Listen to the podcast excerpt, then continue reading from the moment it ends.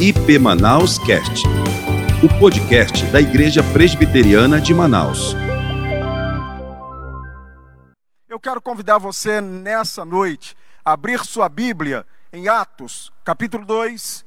Nós vamos ler do versículo 42 ao versículo de número 47. Atos, capítulo 2. Do versículo 2 ao versículo 47. O tema da nossa mensagem hoje é uma igreja firmada no Espírito Santo. Uma igreja firmada no Espírito Santo. Eu quero ler o texto já dito que nos diz assim: E perseveravam na doutrina dos apóstolos e na comunhão, no partir do pão e nas orações. Em cada alma havia temor e muitos prodígios e sinais eram feitos por intermédios dos apóstolos. Todos os que creram estavam juntos e tinham tudo em comum.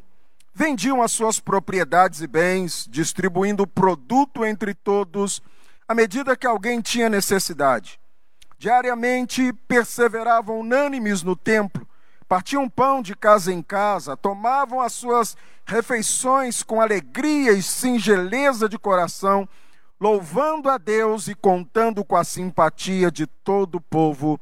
Enquanto isso, acrescentava-lhes o Senhor dia a dia os que iam sendo salvos. Quero orar mais uma vez com você pela palavra lida, rogando ao Deus eterno que abençoe o seu coração, abra seu entendimento para a compreensão da palavra do Senhor nesta noite.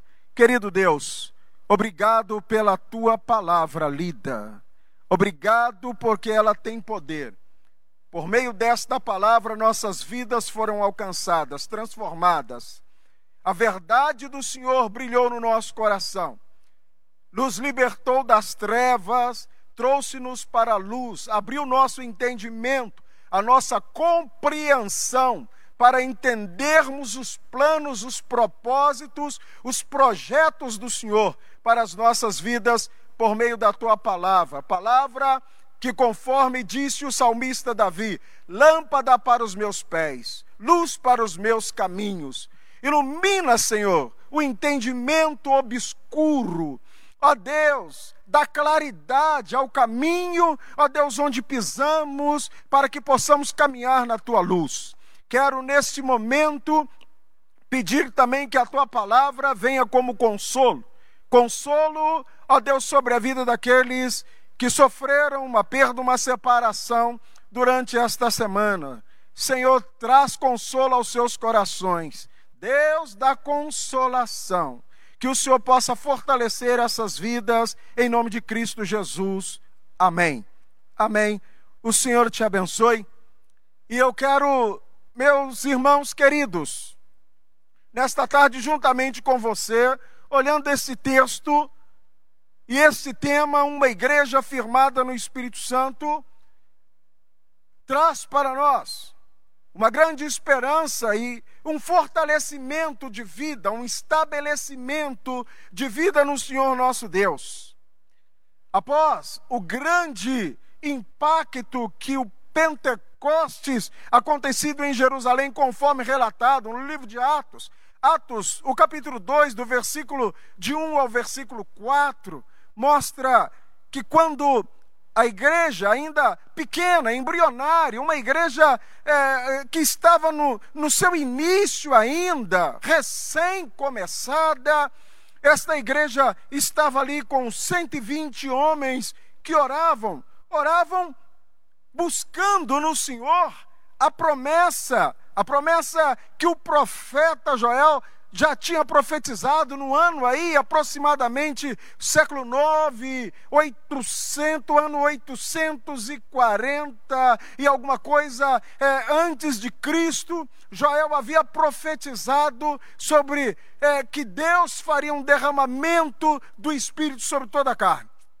E agora aqui, em Pentecostes, 60 a 64 anos depois de Cristo, depois da ascensão de nosso Senhor Jesus Cristo, meus queridos irmãos, nós começamos a ver esta profecia sendo cumprida.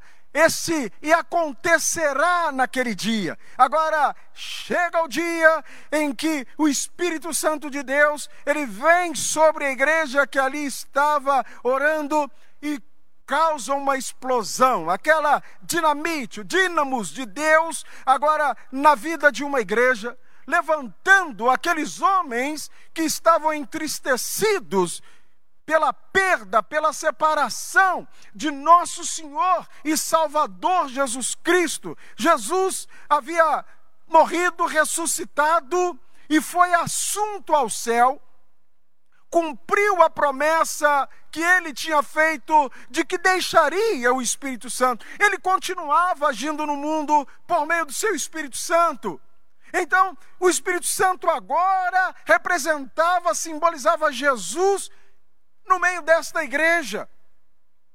E algo tremendo, irmãos, maravilhoso, acontecido no meio desta igreja, no seio desta igreja, que o apóstolo Pedro, após estar cheio desse Espírito Santo, do cumprimento desta promessa, de uma forma eloquente e cristocêntrica, ele faz o seu primeiro discurso, discurso este que está no mesmo capítulo 2, versículo 14 ao versículo 36, onde aquelas almas se rendem ao Senhor Jesus. Pedro, cheio do Espírito Santo, prega um sermão. E esse sermão gera quase 3 mil conversões e a igreja experimenta um grande crescimento. É muito lindo as implicações, os efeitos do Pentecostes na vida desta igreja, que traz a presença do Espírito Santo à vida desta comunidade, ainda em formação. Alguns dizem que o Pentecoste foi o berço da igreja, que a igreja nasceu no Pentecoste. A verdade, a igreja já existia. A igreja foi revestida naquele dia. A igreja recebe o poder, a virtude do Espírito Santo naquele dia. Mas a igreja existia, a igreja existia no Antigo Testamento, existia lá a, a, a, a assembleia, onde se reuniam. O próprio Jesus disse que onde estiver dois ou três reunidos no meu nome, ele estaria ali. A igreja estava no Éden, a igreja estava com a família de Abraão, a igreja estava é, com a família de Moisés e tantos outros ali. A verdade é que o Pentecoste inaugura uma nova era, no bom sentido da palavra nova era, na vida da igreja. Irmãos, algo interessante na vida desta igreja, composta de pessoas muito diferentes. Era uma igreja miscigenada, não era uma igreja tão pura, era uma miscigenação, era uma mistura de gente muito grande. O texto disse que estava reunido em Jerusalém gente de todas as nações debaixo da terra. Eu contei pelo menos 16 nações diferentes que estavam presentes em Jerusalém no dia de Pentecostes. A Bíblia fala de, de judeus, prosélitos, cretenses, arábios. A Bíblia vai falando de uma infinidade de gente que estava ali naquele dia que recebe o Espírito Santo. E alguns destes agora, ou muitos destes, na verdade não são alguns, são muitos destes agora, começam a fazer parte de uma comunidade que estava em formação. Irmãos, o que Deus faz é uma coisa muito linda. Imagina gente tão diferente, vivendo dentro de uma mesma comunidade, tendo uma mesma vida. Só a ação do Espírito Santo pode fazer isto.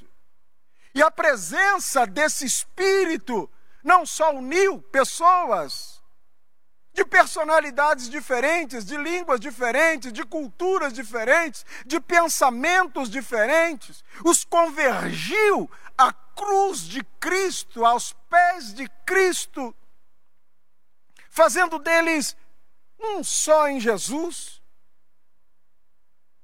Mas esta igreja, esta comunidade, ela estava unida. A Bíblia diz que ela era unânime, ela, ela era uma igreja muito unida, crentes juntados, ligados uns aos outros. Era uma igreja vibrante, era uma igreja alegre. Era uma igreja que tinha problemas, como toda e qualquer igreja. Mas os problemas desta igreja não fez com que esta igreja se dividisse. Mas esta igreja estava unida, esta igreja era a igreja celebrativa, era uma igreja alegre. O fenômeno do Pentecostes transformou a vida de uma igreja indiferente numa igreja ativa, numa igreja viva. E esta igreja em construção, em construção que eu digo em formação. Agora, uma igreja firmada sob o pilar do Espírito Santo e com o propósito de impactar com a sua ação, com o seu comportamento, com a sua vida, o mundo inteiro. Mas esta igreja, ela não podia ser dirigida por pensamentos humanos, por filosofias humanas, por contos de homem. Esta igreja, ela tinha que ter uma base. E aquele que estabeleceu esta igreja, eu quero repetir a leitura aqui do versículo 42. Meu querido, minha querida, você que participa conosco nesse culto, eu gostaria de ler para você que o texto diz assim: E perseveravam na doutrina dos apóstolos, na comunhão, no partir do pão e nas orações. Vamos pensar então em três pontos. Igreja firmada no ensino, uma igreja que tinha comunhão como como a argamassa que a mantinha ligado, membros cristãos ligados uns aos outros. E em terceiro, uma igreja que tinha oração como seu estilo de vida, era muito natural para esta igreja orar, porque esta igreja, ela não apenas orava quando ela era convocada para uma reunião de oração. Orar era algo muito natural para esta igreja. Parece que oração na vida desta igreja era como eu e você que temos uma necessidade de tomar água, de nos alimentar. Esta igreja vivia, ela tinha isso como seu estilo de vida. Então, quero pensar com você nesses três pontos da vida desta igreja, que tornou esta igreja uma igreja forte, que impactou o mundo que demonstrou a vida do Espírito Santo na vida dela. John Stott, um dos maiores teólogos que conheço e tenho uma grande admiração pelos seus escritos, ele disse que o Espírito Santo abriu uma escola em Jerusalém e que seus professores eram os apóstolos que Jesus havia escolhido. E que nessa escola havia 3 mil alunos. Ele fala isso com referência, meus irmãos.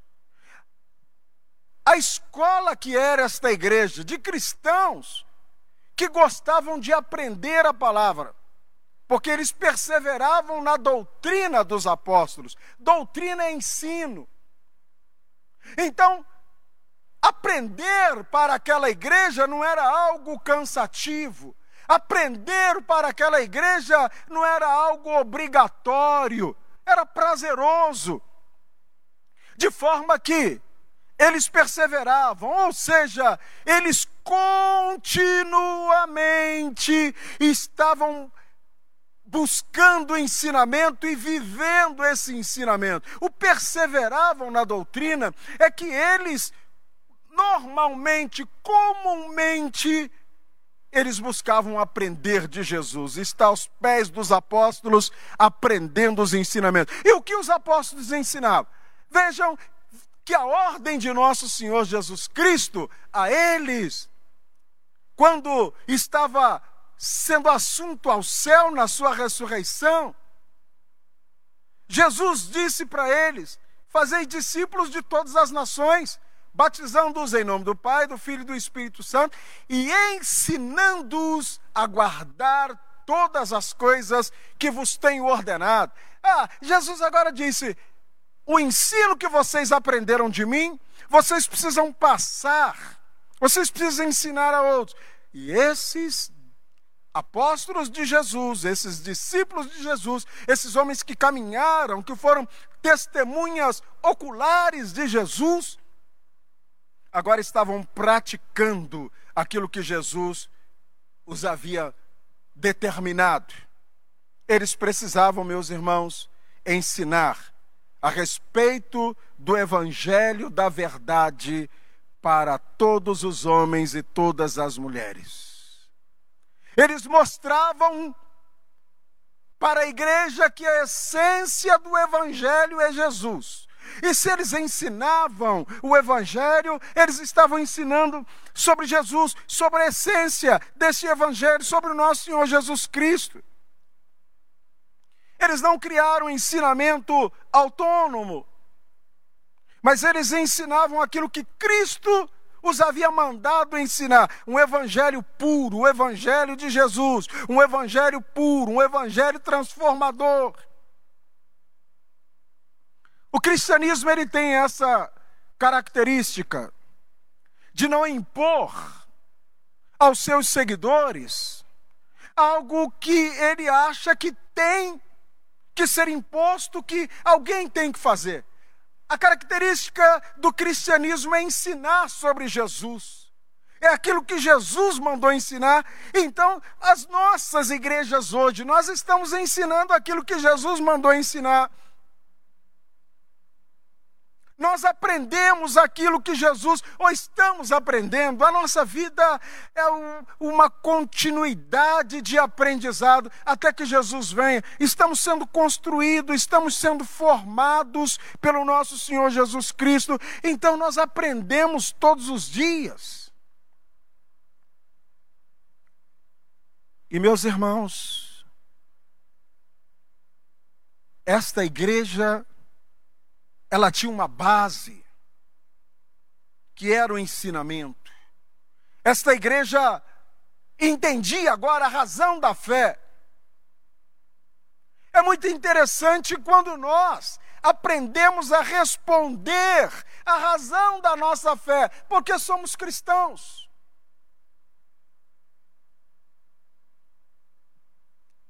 Você não é cristão porque o seu pai te obrigou a ir para a igreja, não é verdade? Com certeza, é verdade. Você não participa das atividades da igreja porque você é empurrado a participar. Você aprendeu. Há quantos cristãos? Aprendendo como criança na escola bíblica dominical crescendo, sendo fortalecido na sua fé.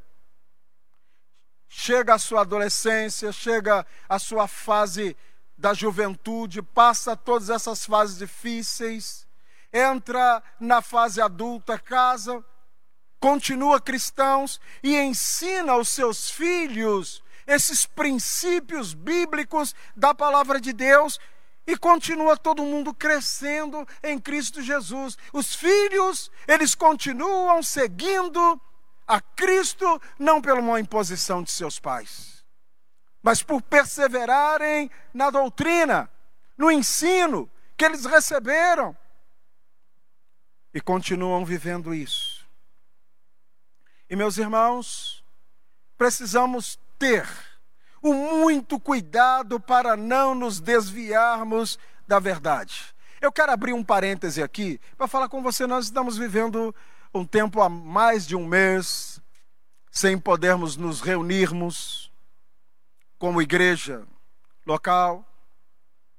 A gente, há irmãos que há mais de 40 dias não podem sentar num banco, na cadeira, no templo da sua igreja, adorar a Deus, cumprimentar o seu irmão, dar um abraço, ter esta coisa gostosa que o cristianismo dá. Cristianismo é uma religião celebrativa, ela celebra nós cantamos, nós temos essa alegria, uma das características nossas é essa alegria, essa coisa gostosa de adorar a Deus com os nossos cânticos, de celebrarmos a Deus, que produz essa alegria gostosa dentro do nosso coração. E eu sei que você está com saudade disso, e eu também estou com saudade. Eu iniciei nessa noite dizendo para você que amanheci dizendo para minha esposa o desejo de adorar a Deus. E muito interessante, meu querido, minha querida, que o cântico já já veio até a minha mente, né? O cântico que eu falei para minha esposa, eu imaginei entrando no templo e a gente cantando com muita alegria, né? O louvor em suas portas entrarei com louvor, em teus átrios hinos eu cantarei. Seu louvor estará nos meus lábios, continuamente eu celebrarei coisa gostosa. Isso vai acontecer em breve. Seja perseverante. Seja alimentado na sua fé por meio da Bíblia, por meio dos nossos cultos, programas que nós temos tido, para alimentar a sua fé, para alimentar a sua esperança em Cristo Jesus. Não se desvie da verdade. Não deixe que sua fé seja seduzida por algo que vai além da palavra de Deus. A Bíblia diz que se não houver ensinamento, o povo vai se corromper. Esta é a preocupação desta igreja, do pastor titular desta igreja, de estar, meus irmãos, criando essas alternativas para que você no seu lar não fique sem ouvir a palavra, sem orar, sem adorar a Deus, sem receber uma palavra de motivação às quartas-feiras, aos domingos, para fortalecer a sua fé. Precisamos estar atentos para, meus irmãos, nós não vivermos uma ortodoxia sem piedade, ou a piedade sem a ortodoxia. Deus quer essa flexibilidade de nossas vidas, de exercer, de ter uma ortodoxia, mas com piedade. Aprendemos, vivemos, praticamos a palavra do Senhor e nós entendemos que nenhuma experiência nossa, uma experiência pessoal, ela está acima das Escrituras. Bem, qualquer outra outro ensino ou revelação extra-bíblica, ela não está pautada pelas escrituras sagradas. É por isso, é por isso que a ordem de Jesus foi perseverar na doutrina, no ensino. E nada mais que isso, a Bíblia é suficiente, é suficiente para nós. Não precisamos de mais nada do que isso, meus irmãos. E lembre-se de uma coisa: é a palavra de Deus que promove experiências em nossas vidas. Nós precisamos ser bíblicos e não biblicistas. Bíblicos, eu digo que a minha experiência está pautada na palavra. Biblicista tenta fazer com que é, as suas experiências elas encontrem um, um, um apoio nas escrituras. tudo quanto Deus quis falar comigo e quer falar comigo e com você, aqui está. Perseveremos nos ensinos do Senhor. E por causa disso, o resultado foi, meus irmãos, que em cada alma havia temor, e muitos prodígios e sinais eram feitos por intermédios dos apóstolos. Prodígios e sinais eram uma marca indelével de Jesus na vida da sua igreja. Muitos prodígios e sinais eram feitos por intermédios dos apóstolos. A razão? A razão? Qual era?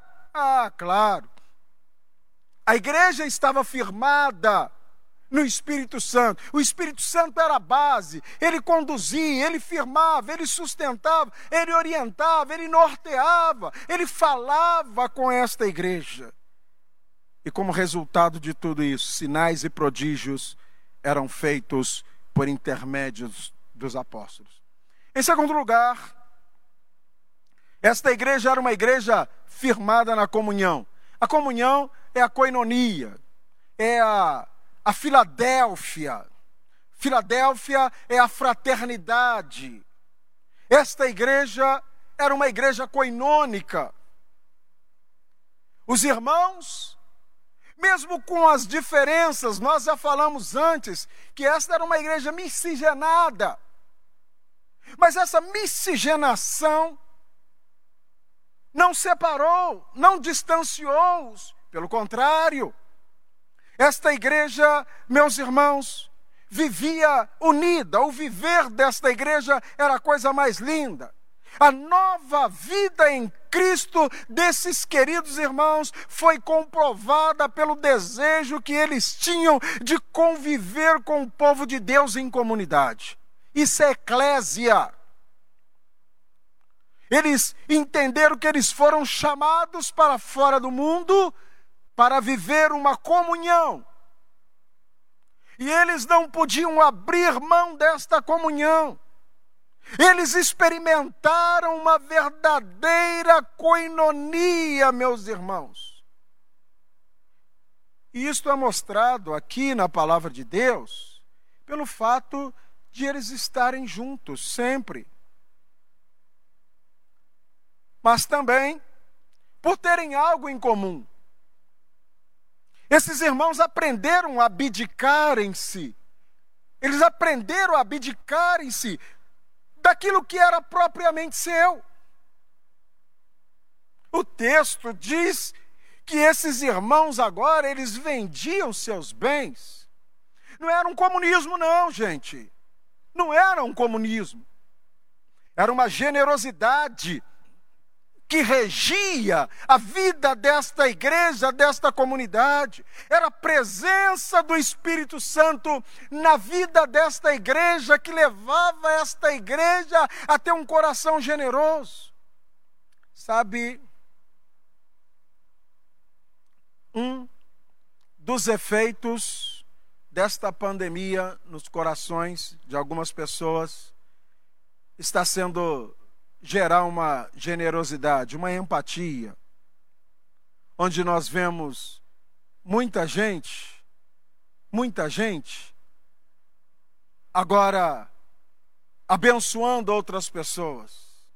Não, meus irmãos, que boas obras vão pavimentar o nosso caminho para o céu. Não. Negativamente, boas obras não pavimentam o nosso caminho para o céu. Mas Jesus mandou fazer. Jesus ensinou a fazer. Jesus fez. E agora a verdadeira igreja é esta que vive essa coinonia, se preocupando, mas que não esperemos, como igreja, uma calamidade para fazer isso. Há muitos que estão fazendo agora, em virtude, em, por causa do efeito da pandemia. Mas na vida desta igreja, era uma constância, isso era algo muito natural na vida dela. Era o amor, era uma igreja que vivia sobre, a, sobre as bases do amor, o amor profundo desses irmãos, principalmente com os necessitados, levava-os a compartilhar os seus bens. E algo muito lindo aqui é que eles compartilhavam os seus bens. Eles não faziam com os bens de outros, eles faziam com os seus próprios bens à medida que alguém tinha necessidade. Oh, coisa linda! Que coisa maravilhosa! Uma igreja feita de gente com defeitos, como eu e você, mas com um coração generoso. De gente se preocupar com gente, de gente amar gente. Amar ao ponto de tirar, não o que está sobrando, para dar a outros que menos têm. Agradecemos a Deus, eu quero aqui dizer, pelo projeto celeiro desta igreja, pelo coração generoso de tantos irmãos. O projeto celeiro começou com um pensamento de, de mil cestas, e no primeiro mês nós alcançamos 1.200 cestas. Distribuímos não por nós, mas pelos necessitados. Não por uma obrigação, mas por ver a necessidade de um mais necessitado. Quanta gente boa, quanta gente querida, que quando está bem, são fiéis ao Senhor, são fiéis à igreja.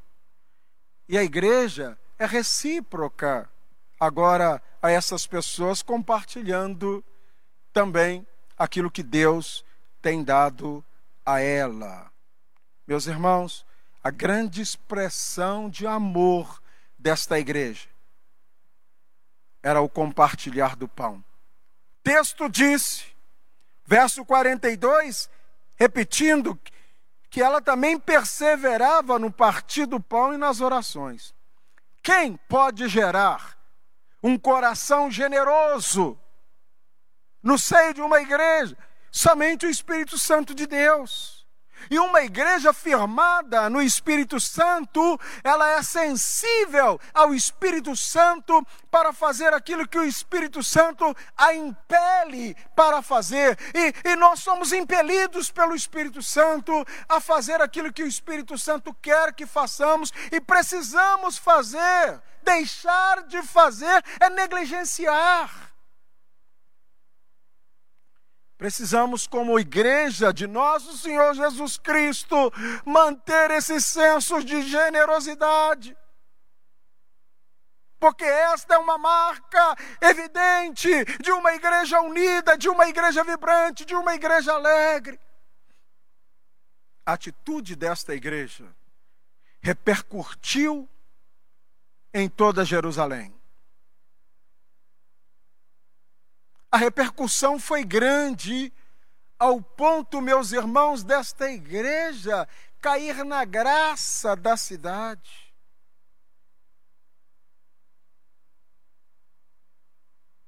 Não espere.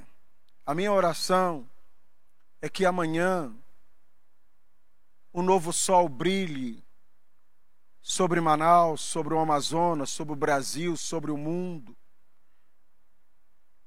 e que esse período negro que nós estamos enfrentando agora, denominado pandemia, seja esquecido na história da humanidade. Mas que não esperemos um outro cataclisma, não esperemos uma outra situação difícil, para despertar a nossa empatia pelo nosso próximo.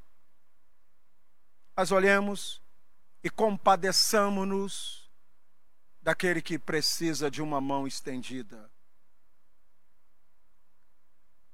Tenhamos a atitude do bom samaritano. E em último lugar, terceiro e último lugar, esta igreja era uma igreja firmada na oração. Repito o versículo 42. No partir do pão e nas orações. Quando o Espírito Santo está movendo sobre a vida da igreja, as coisas acontecem de uma forma muito natural. Havia, meus irmãos, na vida dessa, daquela igreja, ou desta igreja a qual nós estamos falando, um espírito de adoração muito linda. Essa igreja adorava a Deus. A sensibilidade que esta igreja tinha ao Espírito Santo de Deus fez com que o Espírito Santo norteasse, que ele conduzisse as ações desta igreja de uma forma muito especial. Essa igreja praticava a vida de oração. Jesus nos mandou orar. E orar em todo tempo. Ele não, não nos ensinou a orar, mas ele nos ensinou como orar. Quando eu digo nos ensinou a orar, é aquele dizer, você precisa orar, é claro que com seus discípulos, quando estes adormeceram, Jesus disse: Nem por uma hora pudestes vigiar comigo. Nós precisamos orar, e o texto de 1 Tessalonicenses 5, 18, 17 diz que nós precisamos orar sem cessar, orar em todo o tempo e o tempo todo, full time. Ore. E quando cansar, continue orando. E oração fazia parte da vida desta igreja. Fazia parte de uma forma tão maravilhosa que o Espírito Santo foi derramado sobre ela quando ela estava orando. Eles estavam ali, naquela sala, buscando a Deus, praticando a vida de oração. E como comunidade, eles oravam no pátio do templo, eles oravam em comunidade, eles oravam, meus irmãos, de casa em casa. A vida de oração desta igreja era uma coisa muito linda. Quando lemos este texto, o que entendemos é que esta igreja respirava oração.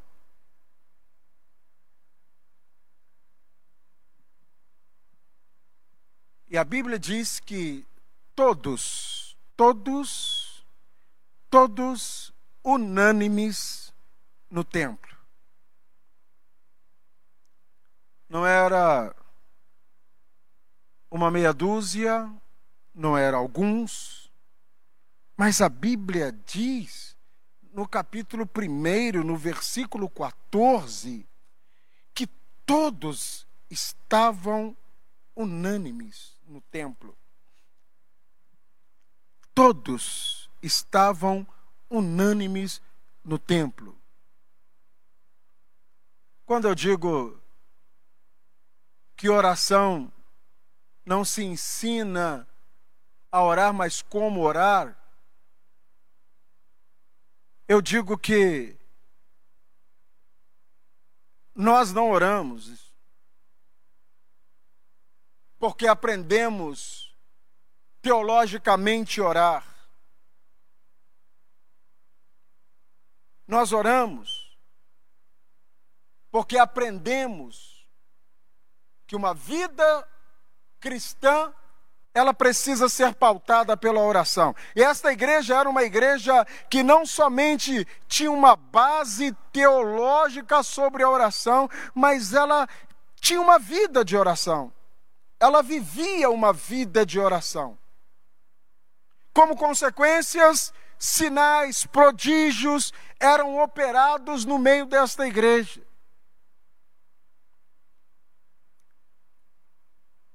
Alguns dias atrás, alguns domingos, talvez dois ou três domingos atrás, Brasil teve um comportamento muito lindo quando em todos os seus estados cristãos estavam orando pela nação, uma atitude muito linda, gente em todos os, os estabelecimentos orando.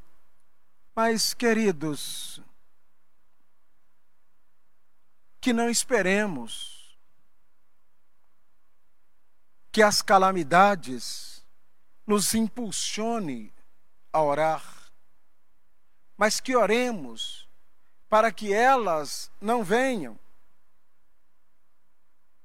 Se orarmos para que ela não venha, não precisaremos orar para que ela vá.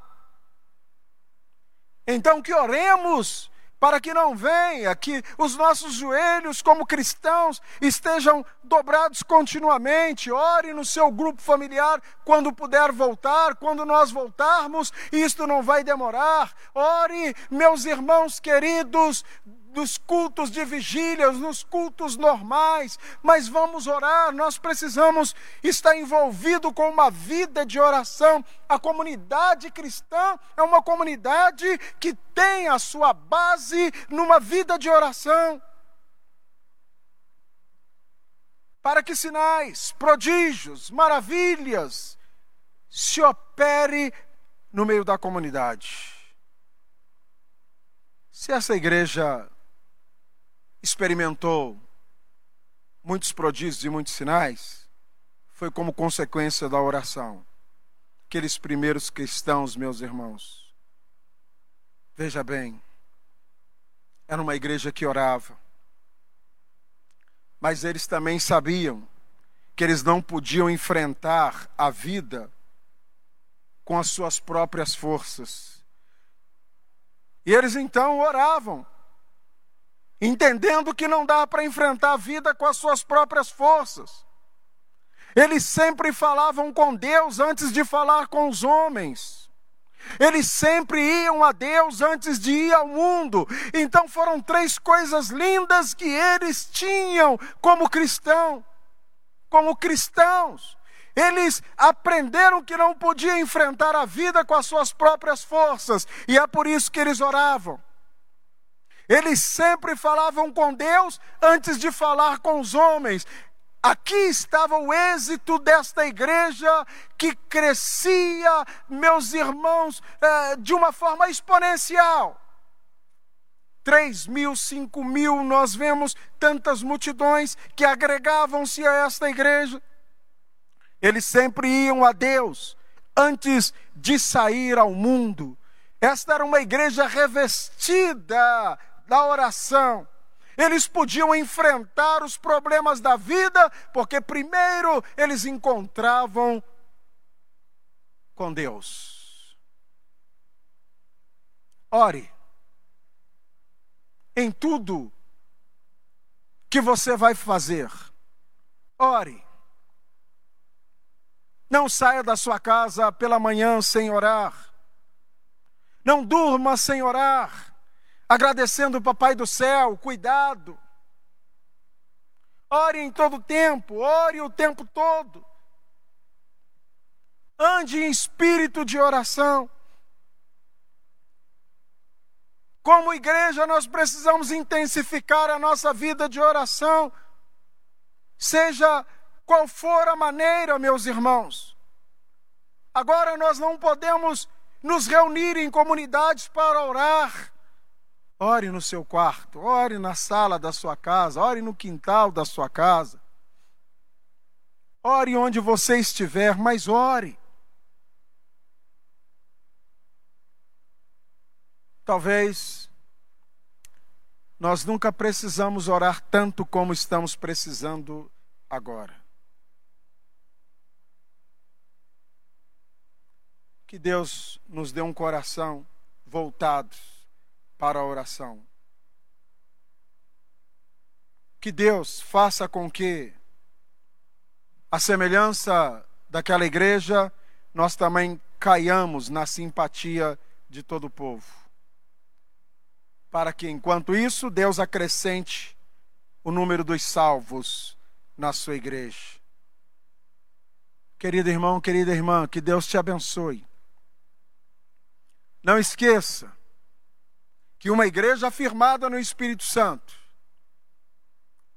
ela aprende com os ensinos, ela vive a comunhão e ela tem uma vida de oração. Que essas três coisas passem a fazer parte da vida da nossa igreja. Eu quero orar com você, eu quero orar por você também.